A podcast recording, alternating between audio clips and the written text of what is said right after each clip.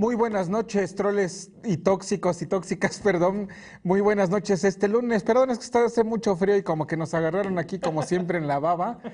Pero bueno, vamos a tener mucha información este lunes, sobre todo del fin de semana. Ya saben, los panistas ya, los yunquistas, los lalistas, por fin ya pudieron celebrar este fin de semana el triunfo de la dupla de Augusta Díaz de Rivera y Marcos Castro.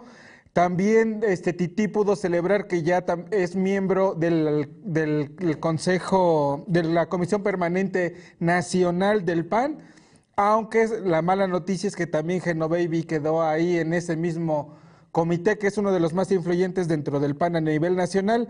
Tenemos información también sobre la destitución fulminante de, uno, de un docente acosador ahí en la Escuela Libre de Derecho, Jorge Alberto Domínguez, quien era protegido ahí por dos directivos. Hoy llevó el doctor Arturo Rueda toda esta historia y miren, me los mandaron directito a su casa al señor porque este, resulta que este abogadete había demandado a la mujer, que a la alumna que lo denunció por acoso sexual. O sea, imagínense, o sea, todavía de que este, estuvo acosándola, estuvo ahí violentándola, todavía se atrevió el señor a denunciarla por el delito este de difamación, me parece, ¿no, Doc? Este, la, bueno, la denuncia porque lo acusó porque la andaba acosando. O sea, imagínense nada más ese escándalo ahí en la Libre de Derecho, que hoy esperemos llegue a su fin y no pase como hace dos años o tres años, que lo retiraron del, después de las denuncias de acoso, lo retiran de la docencia, pero pues a las dos semanas sus compadres directivos que me lo regresan a trabajar. Otra información que tenemos importante también y que se va a poner cada día mejor es el tema del eh, derecho de alumbrado público que se está tratando ya ahora en el Congreso, porque el Cabildo, ya sabe usted, hoy en la primera plana de Diario Cambio le dimos a conocer los regidores del PRIAN avalaron ya eh, este cobro a los poblanos, el derecho de alumbrado público, que es, me decían, más o menos entre 11 y 120 pesos de manera bimestral, lo que se les va a cobrar por este derecho de alumbrado público. Pero el balón ya está en el Congreso del Estado, donde Jorge Estefan Chiriac y Lalo Alcántara están tratando de impulsar una modificación, hacerlo constitucional y que el otro año no la metan a los poblanos. Pero bueno, Continúo entonces y recibo a mi compañero Luis Garnica. Hola, Héctor Hugo, ya me iba a salir aquí de la toma para que siguieras hablando, sí. Oye, güey, nos pusieron como 10 como diez temas, pues para que nos toquen de a tres y tres, tres. y entre con uno. Así es. Buenas noches, Héctor, Carlos, doctor. Buenas noches a todos los que nos acompañan hoy. Y sí, hay mucha información. También hablaremos del fracaso y la farsa que es la Villa Iluminada de Atlisco, este atractivo navideño que instaló la administración municipal de Ariadna Camarillo en este, Ariadna Ayala Camarillo en este pueblo mágico. Y pues bueno, decepcionante tanto para los visitantes como para los comerciantes. Estos últimos alegan que pues no hay decoración, que no hay iluminación y que los espacios que les dieron pues prácticamente no sirven para nada, no les generan ninguna ganancia por lo mismo de que no cuentan con las condiciones para que sea pues un atractivo pues llamativo para la gente que visita el municipio de Atlisco. También hoy, eh, hace unos momentos, se registró otro estallido, otra explosión al interior de un polvorín, ahora en el municipio de General Felipe Ángeles. Se reportan hasta el momento 20 personas lesionadas. Recordemos que ayer en Juan Cebonilla, en Santa María Zacatepec, explotó uno, hay cinco personas, cinco personas hospitalizadas y lamentablemente una perdió la vida. Doctor, buenas noches. Buenas noches. El tema del día, el escandalazo nacional, porque hoy como rivales del viejo oeste, pónganle la música de Clint Eastwood del bueno, el malo y el feo, se dieron cita a dos viejos enemigos en la prensa nacional para exhibirse sus marranerías, porquerías y enriquecimientos inexplicables. Santiago Nieto disparó desde el Universal en contra de Alejandro Gertz, eh, exhibiendo que entre 2013 y 2021 el fiscal general de la República se había gastado más o menos 109 millones de pesos, la mayor parte de ellos en adquisición de coches de lujo.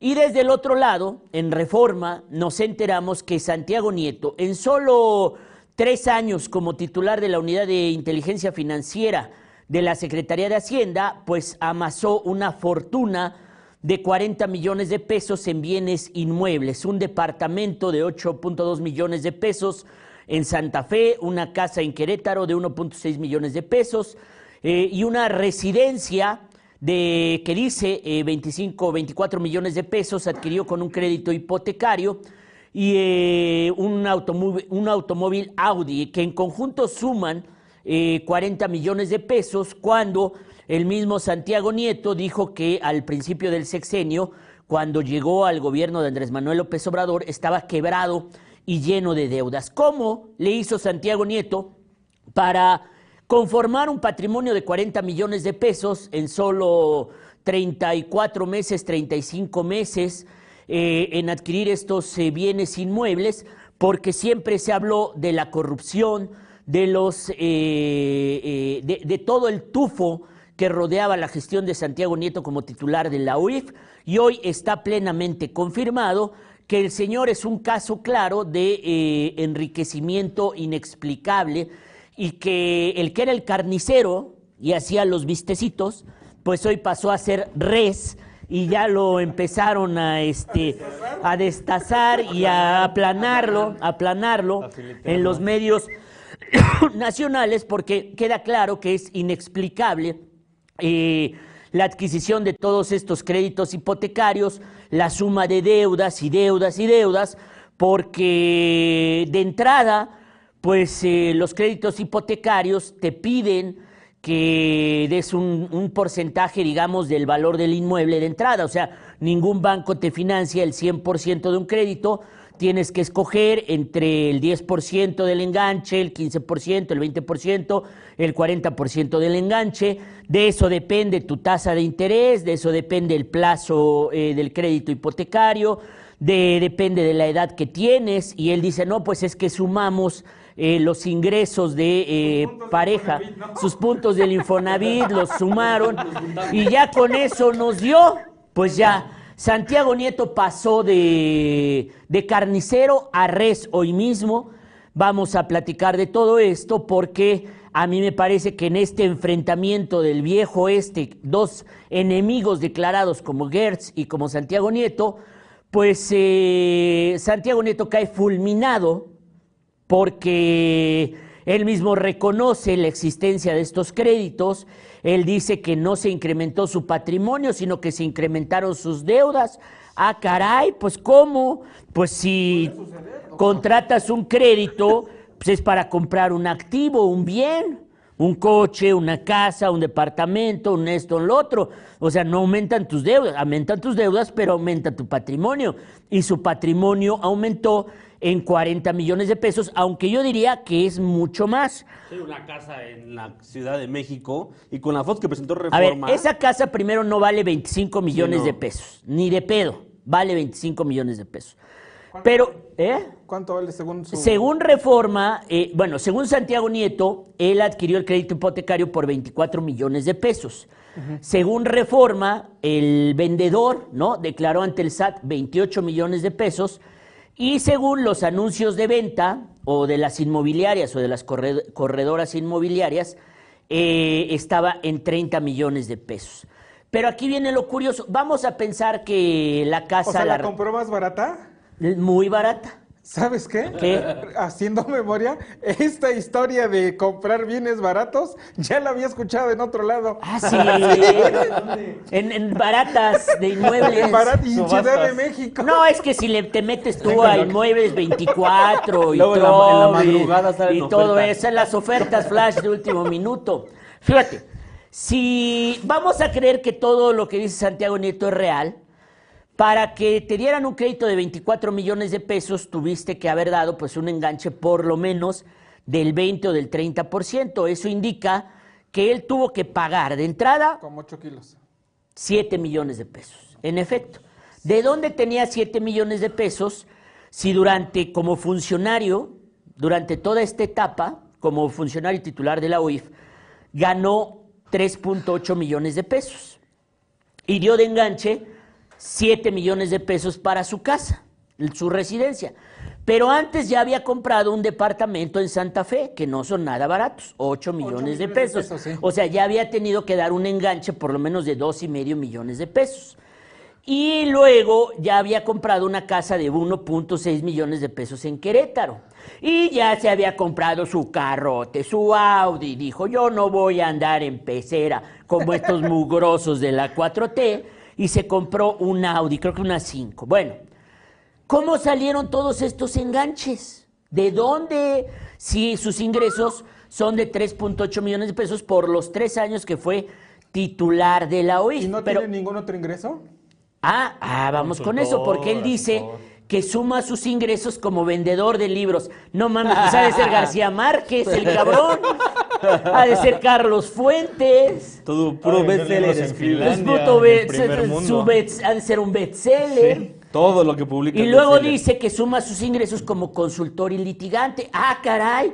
O sea, podía ser titular de la OIF y consultor, titular de la OIF y litigar en tribunales. Ah, caray, qué cosa tan rara, ¿eh? De este Santiago Nieto. Nomás por pura curiosidad, porque yo soy un ciudadano de bien que jamás tendría a su alcance una residencia de 24 millones de pesos, ¿no? Pero dije, a lo mejor vamos a, en todas las páginas de bancos hay simuladores de créditos hipotecarios, ¿no? Entonces me metí a los de HSBC y a los de Banorte y a los de esto, hice mi simulación. Soy San- don Santiago Nieto y quiero comprarme mi casota de 24 millones de pesos. Entonces, resulta que en efecto, si pides un plazo de 20 años, ¿sabes cuáles son los ingresos que tienes que comprobar ante el banco? 288 mil pesos al mes. No mames. Lo que tienes que Ingresos. ganar. O sea, los ingresos que te pide el banco para comprobar que tienes la capacidad crediticia de pago son 288 mil pesos al mes que no creo que junten entre Su esposa. Carla Humphrey. No mames, eso es una residencia. Eso no se ve de 24 millones de Vale, pesos. ellos, los consejeros del INE ganan 140 mil, 180 mil al mes, ¿no? Por eso, Por eso, pero tendrían que destinar todos, güey. por eso. No, Y- porque es ingresos. Es Ah, ya. ingresos. O sea, el banco te pide ingresos, ¿no? 288 mil pesos al mes. Pero, en efecto, tienes que dar un enganche de más o menos eh, entre 5 y 7 millones de pesos. Y de eso depende tu tasa del crédito hipotecario, que es más o menos en este momento en el promedio del 9%. ¿Saben cuánto acabaría pagando Santiago Nieto con un crédito hipotecario contratado en estos 20 años? 44 millones de pesos. Así, baratito. Nada más. Y mira, no se imaginó que me lo O fueron sea, a si correr ya tan tienes un rápido. departamento y te echaste oye, una deuda. pero de- Desempleado ahora. No mames. ¿Cómo le va a hacer? Y además pagando una boda lujosa en Guatemala. No mames, yo si tuviera un crédito de 300, de... De, De 44 No ha de dormir el pobre hombre. eh, no mames, yo viviría en la Sí, angustia y todavía me corre Andrés Manuel y me dice, órale, sácate a chingar a tu madre. No cuadra. No cuadra por ningún lado la evolución patrimonial de Santiago Nieto, que era el encargado de investigarnos a todos nosotros y ahora es la res que tiene que explicar cómo se hizo de todos estos recursos millonarios. En cambio, en el tema de Alejandro Gertz, ¿no? Que cita Universidad. el Universal, no, el Universal cita un supuesto informe, una supuesta investigación de la OIF que hizo quién? Santiago Nieto. Santiago Nieto, ¿no? Santiago Nieto lo hizo. A Gertz no se le acusa en ese informe de tener ingresos ilegales, solamente de tener la mano muy laxa a la hora de gastar y que el señor es un viejito obsesionado con los coches de luz. Ya va pasando las imágenes, producción, carajo. Mira, ahí está. El Universal de un lado. UIF investiga riqueza del fiscal Gertz Manero. Y del otro lado apuntan a Nieto por propiedades, ¿no? Eh, las, o sea, Huevo. se dieron cita los dos enemigos. Gertz tiene la UDLA. Pero dice En la Ciudad de México. que Sí. se gastó entre 2013 y 2021 109 millones de pesos e hizo transferencias millonarias al extranjero y, recibe, y recibió depósitos. Aunque no dicen que haya Que nada ilegal. ilegal, Ajá. simplemente dicen que es muy gastalón, Gertz Manero, y que tiene lana de a madres. Para ¿no? un Rolls Royce. Pero el problema es que Gertz también ha sido funcionario desde eh, secretario de Seguridad Pública de Fox, este fiscal, secretario de Seguridad Pública con Cuauhtémoc Cárdenas. O sea, dos cabrones enfrentados batiéndose en el lodo estos dos. Pero mi opinión personal es que Gertz sale herido de esto. ¿Eh? Y tiene con qué justificar. No, No, como porque los son herido sí. porque la OIF de Pablo Gómez ya salió a decir que no existe esa madre. Que todo lo que dejó Santiago Nieto casi casi. Que ya lo mandaron a la trituradora todo lo que dejó Santiago Nieto. Oye, pues el sábado estuvo aquí Santiago Nieto y nuestro compañero Alberto, eh, José Alberto Pérez, que es acá el reportero fashion de Diario Cambio, pues fue al evento y le dije, ¿qué onda que salió? No, pues lo que salió es que Santiago Nieto trae una corbata de 60 mil pesos. Yo dije, eso no es nota, pero para un tuitazo, ¿no? No es que me fijé que en su corbata no sé qué. Le dije, güey, se la pudieron haber regalado, pero ahorita sale un poco a colación Claro. con toda la lana que gasta, ¿no? Estuvo aquí Santiago Nieto, que por cierto... Espantosa para costar 60 mil pesos, pero bueno. Estuvo aquí Santiago Nieto, se le intentó entrevistar y dijo, no, yo vine aquí de esposo, ¿no? Yo vine de mandilón, de chofer a acompañar a mi mujer, ¿no? Eh, recién casado. O sea que no tengo a nadie a quien investigar. Ella casi tiene trabajo. Y dice Beto, no, una corbata de 60 mil pesos, ¿no? Dice Alex Hassel que con el reloj del doctor Rueda doy el enganche de una casa del Infonavit. Falso. Yo uso un Casio, estimado amigo. Te voy a demostrar. Plástico. Es un Casio de plástico, güey. Mira. Entonces, dame, regálamelo. No, no, porque le Pero prende de atrás, prende Me de lo atrás. regaló mi abuelita en su lecho de muerte. Me dijo, tenso, te regalo este Casio. Nunca se lo regales a Héctor Hugo. por Le voy favor". a comprar una, una casita a mi perrito. Un pinche Casio, hermano, por favor, yo tengo a Alex Alcel. Ah, bueno, y mientras que eh, la OIF dijo, no, pues nosotros no tenemos ningún informe ni ninguna investigación sobre Alejandro Gertz, pues eh, yo creo que Santiago Nieto está fulminado y está comprobado que es un corruptazo histórico, ¿no? Que se enriqueció con eh, la UIF de manera poco clara y que eh, Alejandro Gertz, pues lo que tiene es una compulsión por los automóviles de lujo, sobre todo si son viejos, ¿no? Aquí O está sea, lo no que... encaja nada con la 4T.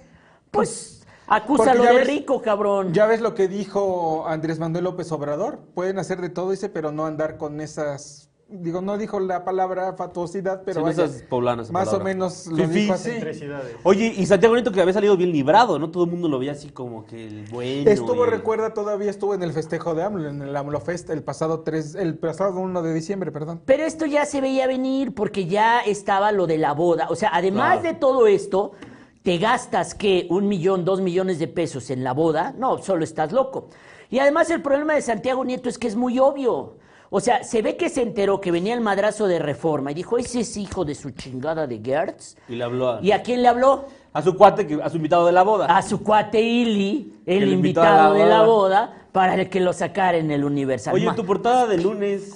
¿Eh? Le mandó línea, ¿no? Sí, Portada no, le dijo, oye, aquí te tengo el material sobre el chingao Gertz. no Ve tú a saber qué relación tienen este Ili, Ili y Santiago Nieto. Santiago Nieto. Inconfesable, cabrón. Que permite publicar en la portada de 8, ¿no? Del Universal, este contraataque. El chiste es que hoy los dos se batieron en, en- en- en Lodo. lodo. Sobrevivió Gertz, no sé qué tan sobrevivió, si quedó herido, si no le hizo nada a Santiago Nieto, pero el chiste es que el que ya está fulminado de la vida pública de México es Santiago Nieto, que no tiene manera de explicar este enriquecimiento, eh, aunque haya sido a manera de créditos hipotecarios, porque cualquier crédito hipotecario te pide enganche y sumando los enganches simplemente Pero por no eso da. se casó para sumar los puntos del Infonavit. ¿no?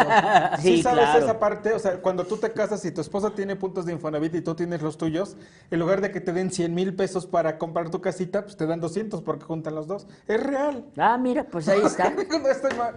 Sí, sí, es real, es real. Nada más que esta era, no, no era una casita del Infonavit, es una residencia en la Álvaro Obregón. Bueno, sí, de 24 millones de pesos, digo. y no cuesta 24 No, millones de pesos esa cara. casa ni a madres, ¿no? Pero Ahí- sabes que yo ahí sí le creo porque yo estoy seguro que consiguió un precio así como de remate. Sí. Conoce a alguien que, siempre Un agarra buen así, broker. un Que buen- siempre hay que tener un buen broker. Un buen agente inmobiliario. Un buen agente inmobiliario siempre hay que tener en tu lista de amistades, ¿no? Claro. Dice, Rocha parece cuatrero Tepeyahualco, solo le falta el sombrero. bueno, temas de Puebla. El, el cobro del alumbrado público ya se consumó y los regidores del PRIAN, eh, sin que lo hubieran dicho en campaña Eduardo Rivera Pérez, nos ha acomodado ya el cobro eh, del derecho del alumbrado público que aún espera el aval del de, el Congreso local, Héctor Hugo, pero que se complica día tras día porque eh, hay ¿Por qué, versiones doctor? de que hay muchos diputados panistas que no van. Ya salió. Fernando Morales a decir que no va. Ya salió a decir eh, los G5 del Congreso que, tampoco van. Y entonces eh, se va. atora, se atora y se atora eh, este tema del DAP, aunque hoy Sergio Salomón, en la mañana, en entrevista con eh, Ricardo Morales, aparentemente da a entender que sí habrá el aval de Morena. Imagínense ustedes qué aberración. La mayoría de Morena al servicio del PRIAN y con esto se conformaría, se confirmaría que el verdadero jefazo del Congreso del Estado se llama Jorge Estefan Chiriac y no Sergio Salomón Céspedes, sector Hugo. Oye, pero además, o sea, lo que resulta más ridículo, doctor, es que a quien están beneficiando es a Lalo Rivera. O sea, ¿quién está impulsando todo este cobro del DAP? Yo no vi a la presidenta de Atlisco venir al, Congreso y solicitar que se hiciera el cambio para que el DAP fuera constitucional. No vi a Paola Angón del PAN venir al Congreso de Puebla a solicitarles eso. No vi, no sé, otro de los municipios grandes en San Andrés Cholula, a Edmundo Tlategui, no lo vi venir al Congreso, solicitarle al Congreso que hicieran algún cambio. Y la aberración es porque la mayoría de los diputados del PAN, por lo menos hay cuatro diputados panistas que han puesto en duda sobre qué sentido van a votar, o sea, incluso dicen, es que no podemos afectar a los poblanos. Mónica, Aurora Sierra, que ya lo dijo abiertamente, Nancy Jiménez, y tenemos también la información ¿no? de Patti, ¿qué? Valencia. Patti O sea, Valencia, que serían cuatro Cuatro de los nueve del PAN, es. ¿no? Entonces sería, lo aberrante sería que la gente de Morena y la mayoría de Morena y del PT le hiciera la chamba aún cuando ni siquiera los panistas quieren asumir el costo político por esta intentona ¿no? de- del tarifazo del alumbrado público hacia los poblanos, que dicen son 150 millones de pesos y pueden llegar hasta 200 millones de pesos, ¿no? Ese es el bloque que teníamos hasta el corte de ayer en la noche, ¿no? Hasta el cierre de la edición de ayer. Teníamos siete. Pero bueno, eh, la- el oficio periodístico va sacando y eh, hemos Aurora sumado Sierra, por lo menos dos. Evangelista de Morena, Edgar Garmendia de Morena, Daniela Mier de Morena, Angélica Cervantes de Morena, Fernando Morales de MC y un tal Iván Herrera. ¿Quién es ese señor? A ver, ese Iván Herrera es el, el miserable Iván Herrera. Ah, es el miserable. Es el miserable Ah, Iván ok. Herrera, el que era regidor con Claudia y ¿Cómo? que hoy... El que hace, un- hace 11 meses estaban chillando para que le regresaran el DAP a Claudia, ahora está encontrado. Pues eso es lo que dice la porra de Jorge. Estefan Chiriac. Eh, Estefan, eh, Estefan, Ah, eh, Estefan. La porra de Jorge Claro, Estefan. oye, te dio muy bien el guion Jorge Estefan, ¿eh? Ya, suéltalo. Ya, suéltalo. Suéltalo. Suéltalo. Suéltalo. Vas a ser el Checa mi nuevo O sea, uno. dijo Héctor Hugo, tú madre al miserable de Iván Herrera porque él como regidor con Claudia Oye, aprobó el A Pues ver, quiero decirte algo, doctor. Qué lástima que no hayas leído ahí mi columna. A ver. este don nadie ni siquiera lo menciono. a Iván Herrera. Claro, porque yo mencioné a los regidores que se están tirando al piso. Ángel Rivera, que era el regidor integrante de la Comisión de Patrimonio y Hacienda, firmó y avaló el dictamen primero en comisiones para, que para hacer los cambios que el Congreso les exigió para quitar el DAP, donde chillaban y se lamentaban de que les iban a quitar 140 millones de pesos y que eso iba a motivar que el ayuntamiento tuviera problemas financieros y además otro de los argumentos es de que iban a dar servicios de pésima calidad por esa falta de 140 millones. Después lo avalaron en Cabildo junto con todos los regidores de Morena y ahora, nueve meses después, ahora ya están en contra. Ahora dicen que está bien y que, que lo quiten y que es un costo contra los poblanos, pero ellos lo cobraron los dos primeros años, 2019 y 2020, no vi que ellos lo quitaran. O sea, tanti- dos pesos de congruencia les decía yo en mi columna, porque o sea, es, es inverosímil también que a- antes estaban a favor de que cobraran el DAP y ahora no, porque, Porque pues, es eran el gobierno, gobierno. del PAN. Eran gobierno, antes eran Claro. gobierno y ahorita están en Ahora contra, son ¿no? oposición, claro. Ahora, en el Pero 2021... no te tiras al piso como Iván Herrera sacando hasta un tuit No, que ¿te de verdad de queda peor el señor. Subió a Iván, tribuna incluso, ¿no? Digo, no nos llevamos, pero me cae que sí te digo, oye, no, pues estás mal. A ver, la no polémica tiene nada se que ver centra tus documentos. en el hecho de que en este 2021 el Cabildo de Puebla de Claudia ya no votó el DAP, el alumbrado, el ¿Cómo? cobro del ¿Ya no lo alumbrado público, ya no lo votó. Porque lo que la Suprema Corte de Justicia de la Nación echó para atrás es la ley- las 60 leyes de ingresos de 2020. no la de 2021, o sea, no la vigente de este año. Por eso, cuando estábamos buscando el DAB en el recibo de luz, No el DAB no existe, porque este año, para este año, no se votó en el cabildo de Claudia Rivera. ¿Qué Es decir, jueves? el cabildo de Claudia Rivera sí mató el DAB para este no, año. No, no, no. Sí. A ver, Arturo. Sí. Otra vez vuelve. Sí. A veces, me- de verdad, sí, me siento mal, doctor, de, de tener que A ver, pon el corregirte. documento. A ver, ¿Por pon el documento. Primero, a ver, pongan el documento que Es que ese es el- lo que votó el Cabildo el viernes y ahí exponen eh, el DAP del 2019. Y 2020. Exactamente. Y no 2021. A ver, pónganlo, claro. pónganlo, A ver, póngalo, chingada madre. Póngalo. Ese es el tema. El DAP ya se había muerto para este año y el, y el PRIAN de Eduardo Rivera lo revive en el ¿Cómo? Cabildo.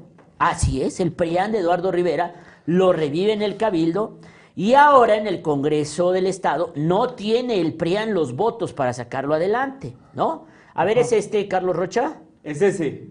Ese es el contexto, ya saben, ¿no? La iniciativa larguísima, sí, es el contexto. 2018, 2019 y 2020. Es el argumento que dijo, lo- con lo que se presentó, ¿no? La propuesta. Es el cobro del DAP del 2000, de los años que ahí se indican. Y en efecto, para este no bien, no estuvo incluido. No estuvo incluido en el 2021. No ahí está lo que presentaron. Te, te dictó mal, Jorge Estefan Chiriac, por amor de Dios. Te dictó mal. No me vayan a enfocar porque Es voy a cierto. llegar, güey, después de, que- de escuchar a, A dos, a, a mi director editorial y a mi jefe de información ser tan pinches desinformados los dos. De verdad, güey, me llena hasta... De vergüenza. No puedo. A ver, Tranquilo, la tranquilo. No sanguijuela, puedo. la A ver, sanguijuela. Arturo, permítanme. A ver. Si pueden checar en mi columna, viene ahí un... Este, Ay, sí. El documento contra tu columna. No, Tráiganle sus Léame, pancartas como a Leobardo. léame mi columna. Viene un link, por favor, producción, en donde viene el dictamen. O sea, porque eso les, les digo que ustedes son unos desinformados. Es una desgracia que teniendo la, mejor, la columna mejor informada, no se informen. Pero Mira, bueno, ya se los voy a está, poner, te lo está diciendo Ar Julio MD con toda claridad. Yo no sé si DAP o SAP o sepa la chingada. Lo que los poblanos no quieren son nuevos impuestos. Y estamos de acuerdo, no nuevos impuestos, ya es un viejo impuesto. Por eso va a entrar. Pero a ver, ahí va, ¿por qué? Y eso es lo, por eso lo escribí, porque este 2021, en enero de 2021, el 13 de enero de 2021, el gobierno de Claudia Rivera hizo una modificación a la ley de ingresos 2021 del Ayuntamiento de Puebla. ¿Y ya no porque apareció? tuvo que quitar el DAP. Sí. Sí aparecía, Sí. Claudia sí lo impulsó. Sí. Y sí lo presentó. Entonces, ¿por qué vienes a decir que no? Alfonso Javier Bermúdez nos aclara todo esto. Jurista dice, 2021 no está aplicado por la sentencia de la. Corte que dio Oh, marcha cabrón. atrás en el de 2020, por lo que ya no aparece en la ley de ingresos del ejercicio que está corriendo. Chinga. Y a ver, ahí va un tip que todavía no lo termino de, todavía no termino de amarrar, pero se supone que precisamente un juris, una empresa, un bufete de abogados, vio recovecos en la ley y les vendió a una serie de municipios, que todavía no tengo bien amarrado, pero más adelante lo voy a escribir, eh, este asunto de por dónde puedan entrarle para cobrar el DAP. Claro, lo que quieren al final es cobrar, cobrar y cobrar. Y a partir del próximo año, si Morena se- y Sergio Salomón se prestan a eso, lo que va a acabar ocurriendo es que en nuestro recibo de luz va a aparecer el Cargos concepto del. DAP, ¿no? Cargos millonarios, ¿no? No reconocidos. este, van a aparecer los, eh, creo que 60 pesos bimestrales van a ser algo así, ¿no? 60 pesos bimestrales o 70 pesos bimestrales o 100 pesos bimestrales, que, perdón, Héctor Hugo, pero a mí sí me hacen falta, ¿eh, cabrón? Para unas tortitas, para unas semitas, para unas carnitas, para unos refresquitos, lo que tú quieras, son dos cajetillas de cigarros que te va a quitar Jorge Estefan Chiriagui y Eduardo Rivera. Ya me los mandó por... por. O sea, No, por eso, pero a ver, es que es un falso argumento el de los morenistas. Yo eso es lo único que digo. Este año pelearon porque regresar el DAP y le exigían a Gabriel Biestro que hiciera las modificaciones en la ley para que lo pudieran cobrar. Porque decían que iban a perder 140 millones de pesos y así lo dice el dictamen en el, ¿cómo se llama? Numeral 18, por favor. Chale, ese es de Claudia Rivera. Numeral 18, o sea, súbanle. 18. 18. Vale.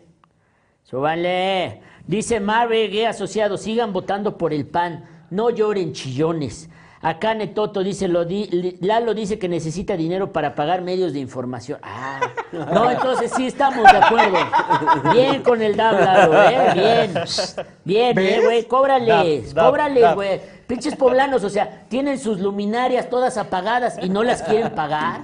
No, hay que cobrarle a los poblanos, hay que cobrarle, dice Sergio Góngara, dice, le van a quitar los 100 pesos a rueda para su privado en el 40 grados, pero no cuestan eso los privados en Ahí el 40 está. grados. A ver, 17. Asimismo, la reducción de la cantidad de 140 millones entre lo proyectado, presupuestado y aprobado por el Congreso, por cuanto hace el total de los ingresos que percibirá el H Ayuntamiento de Puebla, constituyen futuros problemas financieros para el municipio, por lo que al disminuir los ingresos se reduce el presupuesto de egresos, generando una menor atención en los servicios públicos y programas sociales municipales, en detrimento del bienestar de la ciudadanía, doctor. Ah, y ese es el está. argumento de los morenistas, y ahí está.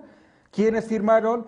Patricia Montaño Flores, que era la presidenta de la Comisión de Patrimonio y Hacienda, María, este, bueno, Rosa Cabrera, Isabel Cortés y Ángel Rivera Ortega, que hoy se opone rotundamente a que se cobre ese, ese impuesto o ese derecho, porque dice pues, va a afectar a los poblanos, pero mira, ellos lo estaban exigiendo. Barca Macia dice, van a cobrar parejo aunque no haya luminarias. Ese es el problema. Ese es el problema, ese Claro. sí es el problema, claro. Claro, ese es el problema, Barca Macia. O sea, vivimos en tinieblas.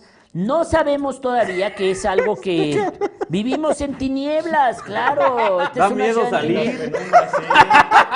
Oye, a ver, Héctor Hugo, yo te reto a que camines en San Pablo, Xochimehuacán, a las 10 de la noche. No, pero ¿por qué? Yo Ah, no ¿verdad? Ya te dio culo, ¿verdad?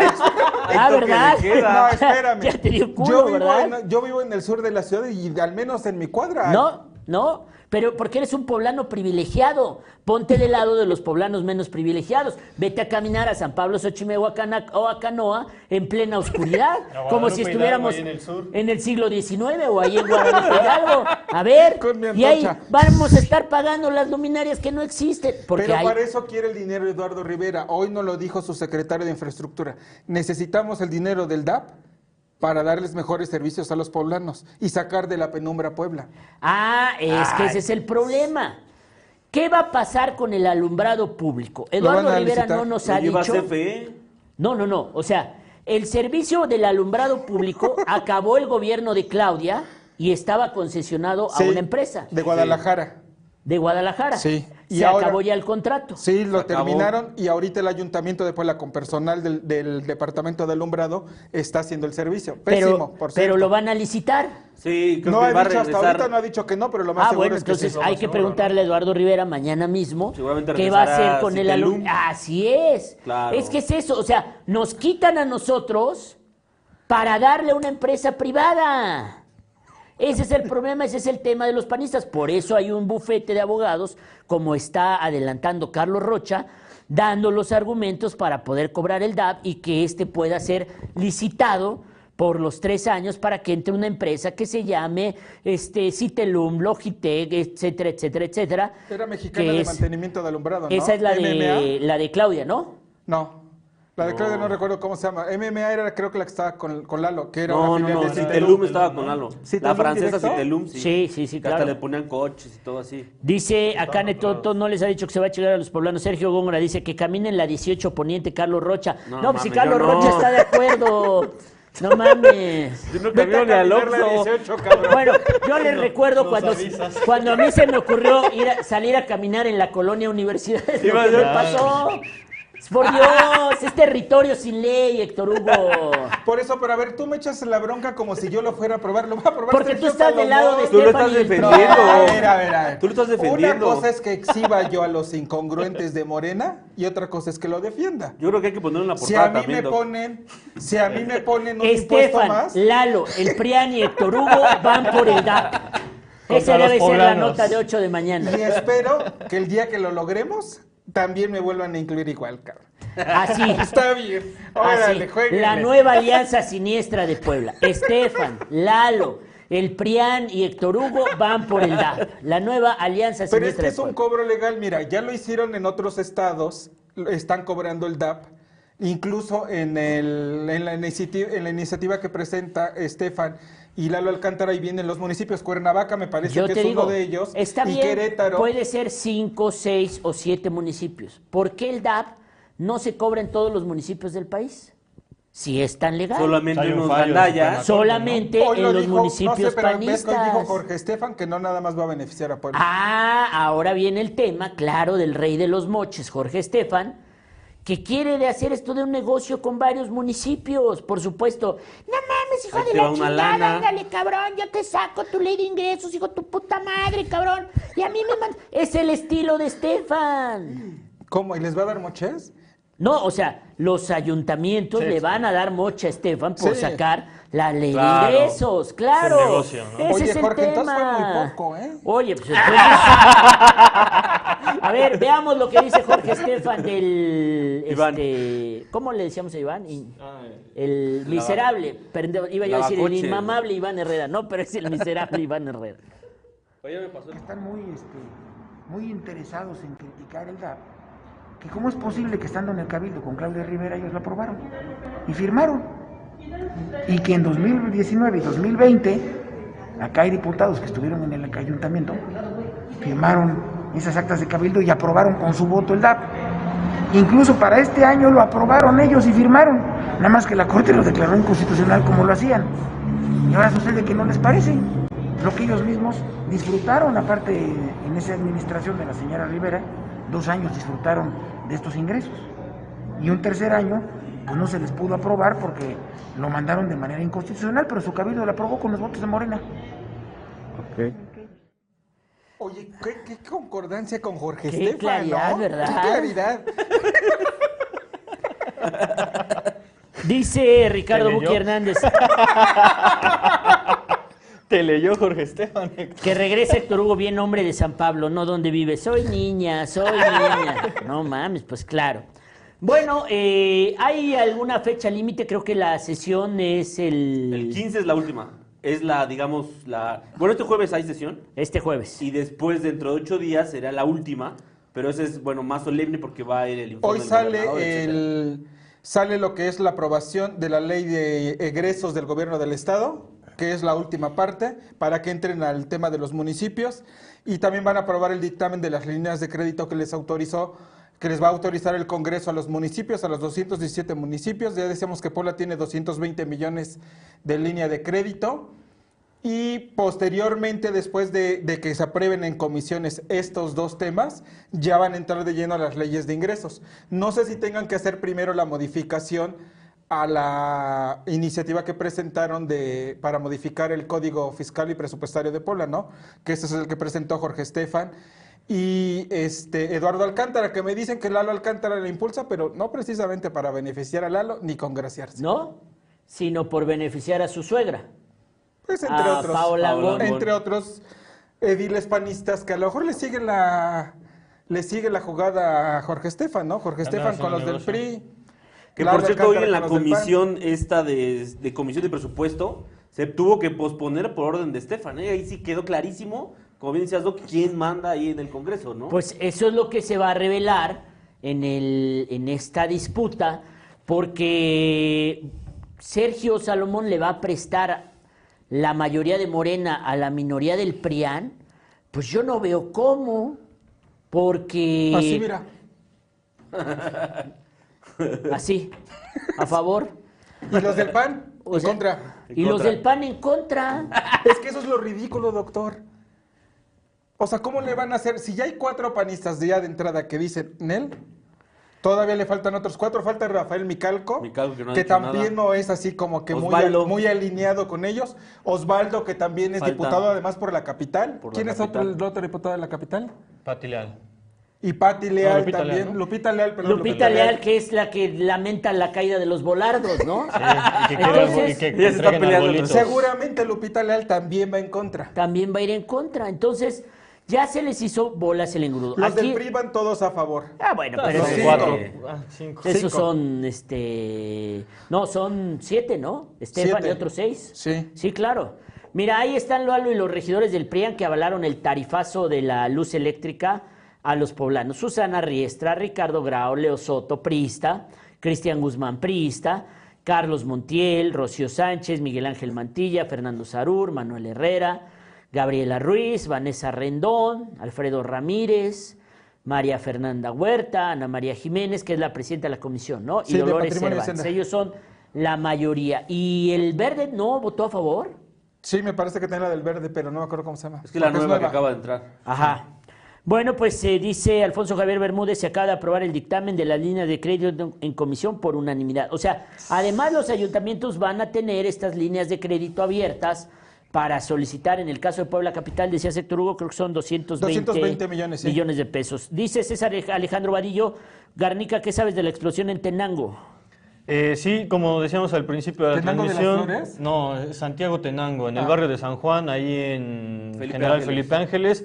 20 heridos, el saldo preliminar. El- la explosión ocurrió minutos después de 8 y media de la noche.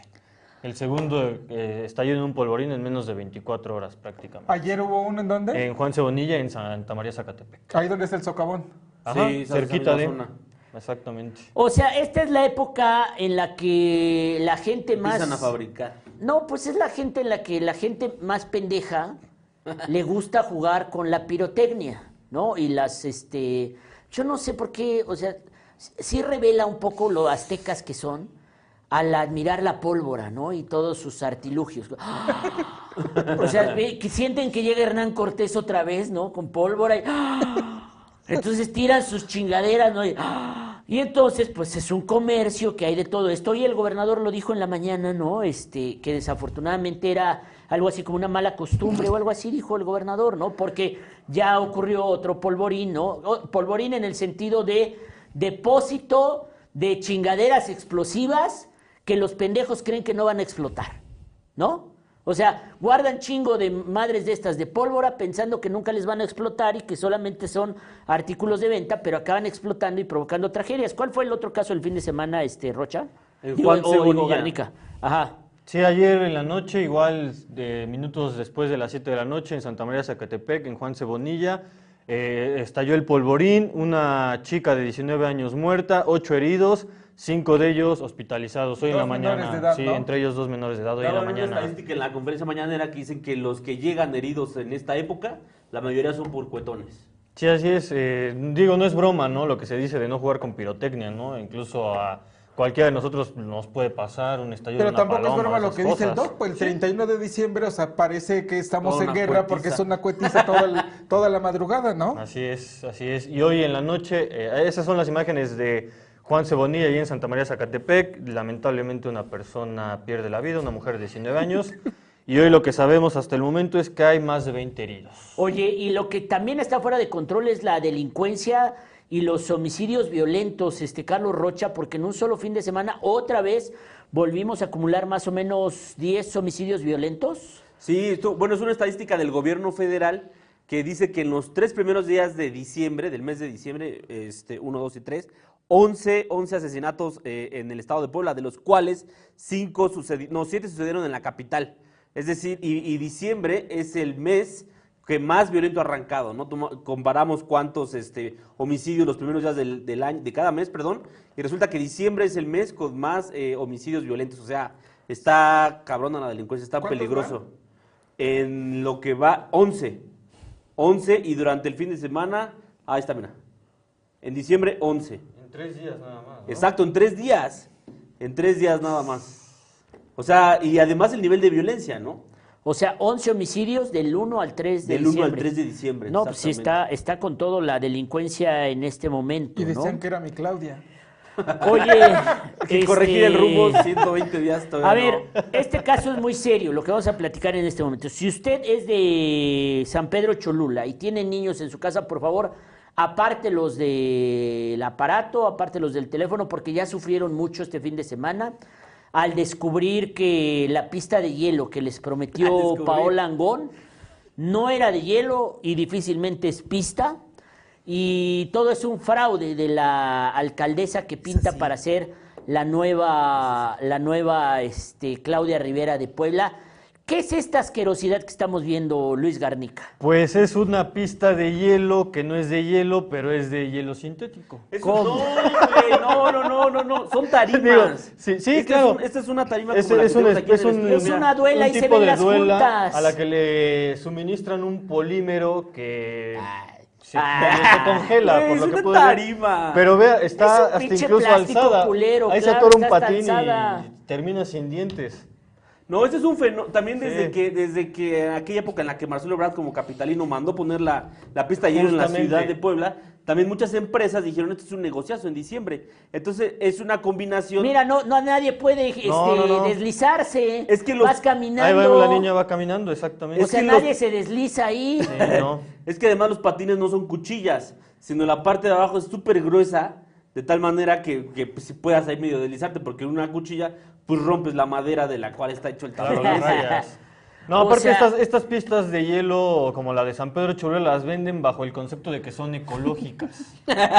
No gastas no agua ni generas agua, exactamente. Con esa, digamos, ese es el, el branding. Y además de no te tienes que esperar a que congele, como la de la estrella de Puebla, que pues todavía no congela y pues Digamos todavía... que se adelantó, con, No. gracias a esas tablas, se adelantó cuatro días la diversión en San Pedro. Oye, la gente llega y le dice, oye, mamá, está caliente la pista. Es hielo, me está caliente. Mamá, si es el hielo, esto es... Porque lo toco Así y me moja. De- deberíamos de hacer un video de la noche de cómo está de Mamá, lleno. si es el hielo, yo voy a ir a patinar. Yo que soy un experto patinador, voy a ver si de verdad se puede patinar Sí, ahí en este, en esa basura que adquirió Paula Angón por dos Por millones, dos de, millones pesos. de pesos, este, 350 Estuvo mil vara, por pesos eso no más es. cara que la de Tehuacán, que sí es de hielo. Sergio Becerra dice gato por liebre en San Pedro Cholula. Miguel Eduardo Galicia Naya dice Carlos Rocha ha de ganar más sueldo porque sale con cambio de ropita más. Es que Dice, dice Miguel Eduardo Galicia Naya, mantecas, hagan una vaquita para que Héctor Hugo se cambie la pinche playerita roja de siempre. Que no es la misma, pero bueno. Dice Barca más, es la que le regaló a Estefan. Ángel Hernández García, es el uniforme, Rueda nomás no les da más playeras, no hay lana. Sí nos duele, ¿eh? Alfa Hit dice, es que es la mejor cita que tiene ese cabrón. Omar esa, dice, es la de los lunes, miércoles y viernes. Mañana va a venir de camisa Héctor Hugo. Por eso dice Miguel Eduardo, Carlos Rocha de ganar más sueldo porque le- sale con más cambio de ropita más seguido. Es que mi mamá me viene a ver seguido. oye, y otro fraude con Ariadna Ayala en Atlisco, con esa villa navideña que es otro fraude completo y que por eso los atlisquenses prefieren irse masivamente al Brilla Fest, que está ahí en el campo este de la aviación. Porque si usted va a la villa navideña de Atlisco que paga eh. Ariadna Ayala, lo único que le dan son ganas de llorar. Sí. Solo Dice. quedan las ganas de llorar. A ver, Garnica. Sí, el viernes eh, un sector de los empresarios, la semana pasada empezó a funcionar esta, esta vía iluminada, el 25 de noviembre, si mal no recuerdo, y eh, decidieron ampliar la, la sección de comerciantes. Pero el viernes pasado los comerciantes se quejaron porque dijeron, oye, pues, Ariadna, nos pusiste en un lugar en donde ni No hay foquitos luces". hay, ajá, ya no hay iluminación, ¿qué pedo? Entonces, bueno, eh, se quejaron, intentaron solucionar ahí la situación, les pusieron tres pinches foquitos nada más y finalmente hoy recule el ayuntamiento y dice, pues les vamos a tener que regresar el dinero si no están conformes porque pues no les llegan visitantes a estos comerciantes y obviamente están perdiendo dinero. Eso es lo que está Habían pasando con la mandado iluminada de Atlis. por tres, este, ¿cómo se llama? Series de 100 y no, no, no, no, Sí, no, no dieron. No Oye, pero. La gente estaba bien acostumbrada, o sea, había, había, este, ¿cómo se llaman estas? Excursiones que venían así otros municipios. Pero, a ver, de debemos México, de todo, entender que es- Y esperaban los kilómetros que ponían antes. Claro, porque pero hay que recordar que este es un gobierno Morenista. morenista, austero. claro, y no la fatuosidad que tenían los panistas. A ver, esas sí no las veo, ¿por qué no la están criticando? Que se gastaron millones de pesos en tender esas luces. Pero al final de cuentas quién sabe de cuántos kilómetros, como dice Carlos Rocha, en lugar de darle servicio. Pues, a al padre, final de cuentas les padre. generaba visitas y derrama económico. Ahora tienes que ir hasta Chignahuapa para sentir la Navidad. Claro. No. No, Rocha, estás En equivocado. Brillafest en Atlisco. En Brillafest en Atlisco. Te acabo de mandar un video, 600 producción. varos cuesta. En Brillafest en Atlisco, no mames, te sientes en Aspen, Carlos Rocha. Porque ahí hay COVID. Saca el trineo, saca el este, saca el trineo, saca los esquís. O sea, es la recreación más imponente que yo he visto de la Navidad de Santa Claus en un lugar como este Atlisco. Veamos, por favor. Ah, caray.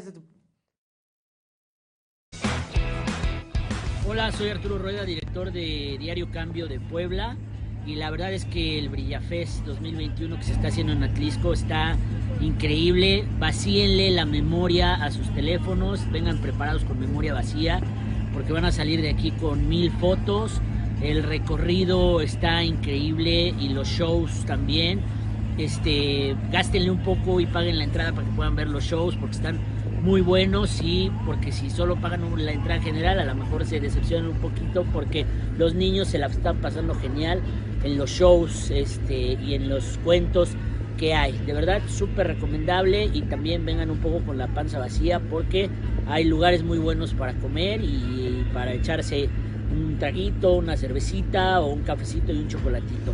Felicidades a los organizadores de Brillafest 2021 Atlisco. Me reconocieron y no pude negarles un... Un sondeo. A ver, ustedes, vamos a- ¿qué piensa usted? Está toda madre, ¿eh? está toda madre. Cuéntenos su experiencia en el Briafest. Está toda madre, está toda madre. Está un poquito caro, ciertamente. Este, Pero lo vale. Pero lo vale. O sea, es como el escarete Cancún, ahora está aquí. Ándale, más o menos. El O sea, yo entré y dije, o sea, no vuelvo a ir a Six Flags nunca jamás. O sea, aquí ya, que, que el Brillafest se quede todo el año, por amor de Dios. Es que se supone que esa parte de Villafest estaban aliados con el municipio de, De Atlisco. de Atlisco y eran los que prolongaban y ponían ahí todo más bonito, ¿no? Y con este quiebre, pues ya. Pues le dejaron lo jodido a Ayala y los otros se llevaron. Vean eso, esa es la villa. No, horrible. No mames, pues dan ganas de llorar. Llora- mi- mi- llevo ahí a mi hijo y se trauma. Y en 30 años va a estar en el psicólogo diciendo es que todavía no supero que mi papá me llevó a la villa navideña de Ariadna Ayala y solo me dieron ganas de llorar. No, no, por favor, no lleve usted a sus Oye, es que sí hijitos está muy chafa, ¿eh? a tener esa mala experiencia de este gobierno municipal de eh, Atlisco. Dice. Tú te la pasaste Maldonado, genial de gorrita. ¿Cuánto te dieron, Rueda? No mames, está caro y del nabo. Saludos, Roger. Alfa Hills dice, no chingues, pinche Rueda, te pagaron bien. A ver, es un humilde puesto. ¿Cómo van a tener para pagar a una superestrella influencer como yo, por favor? Fue un sondeo ahí. Fue un güey. sondeo ahí al aire. Oye, eh, Augusta y Marcos Castro por fin tuvieron su festejo este fin de semana. Eh, Lalo Rivera ya ahora sí pudieron festejar, porque dice Augusta que es inminente que antes del 15 de diciembre ya les entregan el pan a Augusta y Marcos Castro. Es correcto, este sábado pues se juntaron todos los lalistas o todo este grupo de la nueva clase del PAN, llamémoslo así. Augusta que se pintó el pelo dijo, ya voy a ser presidente, ahora sí me voy a cambiar de Ya se güera". cambió, ya se, cambió. Sí, sí, sí, ya se Cuando cambió vino aquí venía de amarillo, ¿no? Sí, sí, sí, sí, ya se cambió el look. Y este, bueno, Augusta ve, esa era antes y Augusta presidenta ya es pelo negro. A ver. No es la misma foto, no es el mismo Sí, evento. es el mismo evento. No. Es el mismo evento, Rocha. Mira, no, Lalo, no. mira, Lalo trae diferente camisa. Ah, pues Ah, se la ha de ver. Sí, trae como una guayaberita, ¿no? Yo pensé que el que había guayabera. cambiado de look era Lalo, y No. sí. Para sus campañas. No, bueno, ya sabemos que Lalo es todo un un Mira, ahí está. Mercedes Aguilar, que fue de las que ganó, Blanca Jiménez, Ana Teresa Aranda, el propio Lalo Rivera, este, Augusta, eh, Marcos Castro y es eh, Jorge Gómez Carranco, Carranco. ¿no? Jorge Gómez Oye, y la Carranco. otra que pusiste, no había visto que estaba este señor, ¿cómo se llama el magistrado? Otra Este, anterior, antes, antes. Bobby el- Grajales. Ya regresó Bobby Grajales. Bobby Grajales, que era súper morenovallista, que estaba súper peleado con Lalo, ya ahí anda ahí también ahí arrastrado. el MM, ¿no? Ahí está atrás del lado Ah, derecho mira, de sí la es cierto, pantalla. ahí está Roberto Grajales, ya Qué regresó asco. Al PAN. El PAN regresa, eh, el magistrado regresa al PAN. O sea, el eh, yunque de lo- donde siempre ha sido. Y bueno, este fin de bueno, este día ha ocurrido algo importante porque eh, el caso del profesor acosador de la Escuela Libre de Derecho de Puebla, que inició hace dos años, cuando una estudiante de tercer año, eh, Camila, eh, denunció a su profesor de Derecho Penal, Jorge Alberto Domínguez, pues de acoso sexual, eh, ya que pues eh, el tipo le hizo insinuaciones, ¿no? Eh, claramente lascivas, como corresponde a un viejo rabo verde, ¿no? que utiliza la cátedra para seducir jovencitas. Y en ese momento hubo una reacción de la Escuela Libre de Derecho de suspender al profesor. Sin embargo, dos años después, este malnacido decidió demandar a la estudiante que lo había eh, denunciado por este acoso sexual y decidió demandarla por daño moral junto a otros medios de comunicación que fueron los encargados de eh, publicar la nota, Periódico Central, MTP Noticias, La Jornada de Oriente y Consulta y Diario Cambio. Eh, la suspensión solamente duró dos semanas y este tipo que es conocido en la Escuela Libre de Derecho por ser precisamente eso, un acosador sexual, hoy Diario Cambio revela que es protegido por dos directivos de la institución, Gustavo Hernández Telles Alejandro, y Alejandro Ramírez Guyot. Uno es el director general, Ramírez Guyot, otro es Hernández Telles, el director administrativo, quienes fueron los que le levantaron la suspensión y ahora pues se impulsan esta acción judicial que es revictimización en contra de una estudiante de 24, 23 años y que eh, los actos de violencia de género ocurrieron cuando ella tenía 21 años. Los antecedentes de esta amistad personal son bien conocidos por la comunidad de la Libre de Derecho, eh, en francachelas constantes y siempre eh, como Jaime Duende con un trago en la mano. Se les encuentra a estos tres briaguitos, Alejandro Ramírez Guyot, Jorge Alberto Martínez Domínguez eh, y eh, Gustavo Hernández está, siempre con la copa en la mano, como briagos, como alcohólicos, ¿no? Y eh, pues queda, había la duda de si la institución educativa, la Escuela Libre de Derecho, que es además mi alma mater, pues apoyaba como institución a este tipo, a Jorge Alberto Martínez Domínguez, o solamente se trataba del apoyo personal, amistoso, cómplice eh, y contrapache de estos dos, de Gustavo Hernández Telles y de sus amigotes de Francachela, Alejandro Ramírez Guyot. Hoy eh, la Escuela Libre de Derecho de Puebla reacciona de manera rápida y destituye de manera definitiva ya a Jorge Alberto Martínez Domínguez con este comunicado, doctor Hugo. La Escuela Libre de Derecho de Puebla es una de las instituciones educativas más reconocidas en México, gracias a la contribución de sus egresados en el cumplimiento de las leyes y por formar personas honestas, respetuosas de los derechos de los demás y profesionistas competitivos de la más alta calidad. Conforme a nuestro código de ética, es deber y responsabilidad de todos y todas las integrantes de la comunidad libre mantener relaciones pacíficas entre sí, así como procurar el diálogo equitativo y respetuoso como mecanismo para superar los diferendos, privilegiando los medios alternos pacíficos y dejando el litigio como último recurso. Por lo anterior, es que el Consejo Técnico de esta Casa de Estudios resolvió desde esta fecha destituir al maestro Jorge Alberto Domínguez Martínez como profesor de la licenciatura en Derecho. Asimismo, en la reanudación de clases presenciales, el próximo 10 de enero de 2022, comenzará una serie de cursos obligatorios para los trabajadores, profesores y directivos de la institución que fortalecerán la igualdad y equidad de género que se promueven permanentemente. Tardía la reacción porque todo mundo sabe que este Jorge Alberto Domínguez Martínez se ha dedicado a seducir jovencitas y a hostigarlas con intenciones sexuales durante las últimas dos décadas que ha sido profesor en la Escuela Libre de Derecho, al grado de que eh, una alumna eh, suya eh, eh, comenzó un romance cuando era su estudiante, que fue un medio escándalo ahí en la libre, eh, terminó teniendo dos hijas con ella, medio aparece como su pareja formal, que es esta chica Yuriana, y que es una constante la actitud de este tipo, utilizar la cátedra para conseguir amoríos, romances, se considera el un Casanova.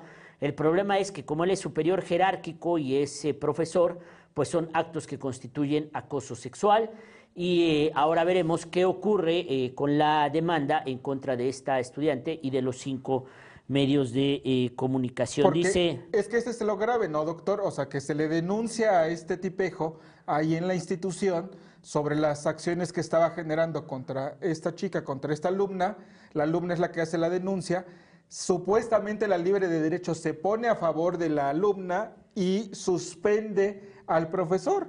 Pero es una suspensión que nada más fue para apagar el fuego, claro, porque dos semanas después lo regresa de nuevo a clases, otra vez a enfrentar a la alumna. Y el problema no es ese, porque todavía este acosador se atreve a denunciar a la alumna por supuesto daño moral. Contraataca, ¿no? Estrategia legal de... Dice Barca Macia, doctor, mis condolencias entre la Libre y el Sench, ¿a dónde andabas? Pues más o menos sí y más o menos no, porque ahí la misma Libre de Derecho dice que ahora todos sus profesores tendrán que tomar cursos sin capacitaciones para entender que a las alumnas no se les toca, son alumnas, no carne ni material para eh, el escarnio, ni para el acoso, ni para tratar de obtener eh, prebendas sexuales. Tarde, pero lo hace correctamente. Dice Miguel Eduardo Galicia Naya, esos pedotes de la libre derecho han de calentar motores en los mentales, en los mentales, no sé qué sean los mentales. Ahí Yo decía que en los mentados menyules, ¿no? Ah, en los menyules, ha de ser, sí, en los menyules, eso sí puede ser que sí este, sea todo esto.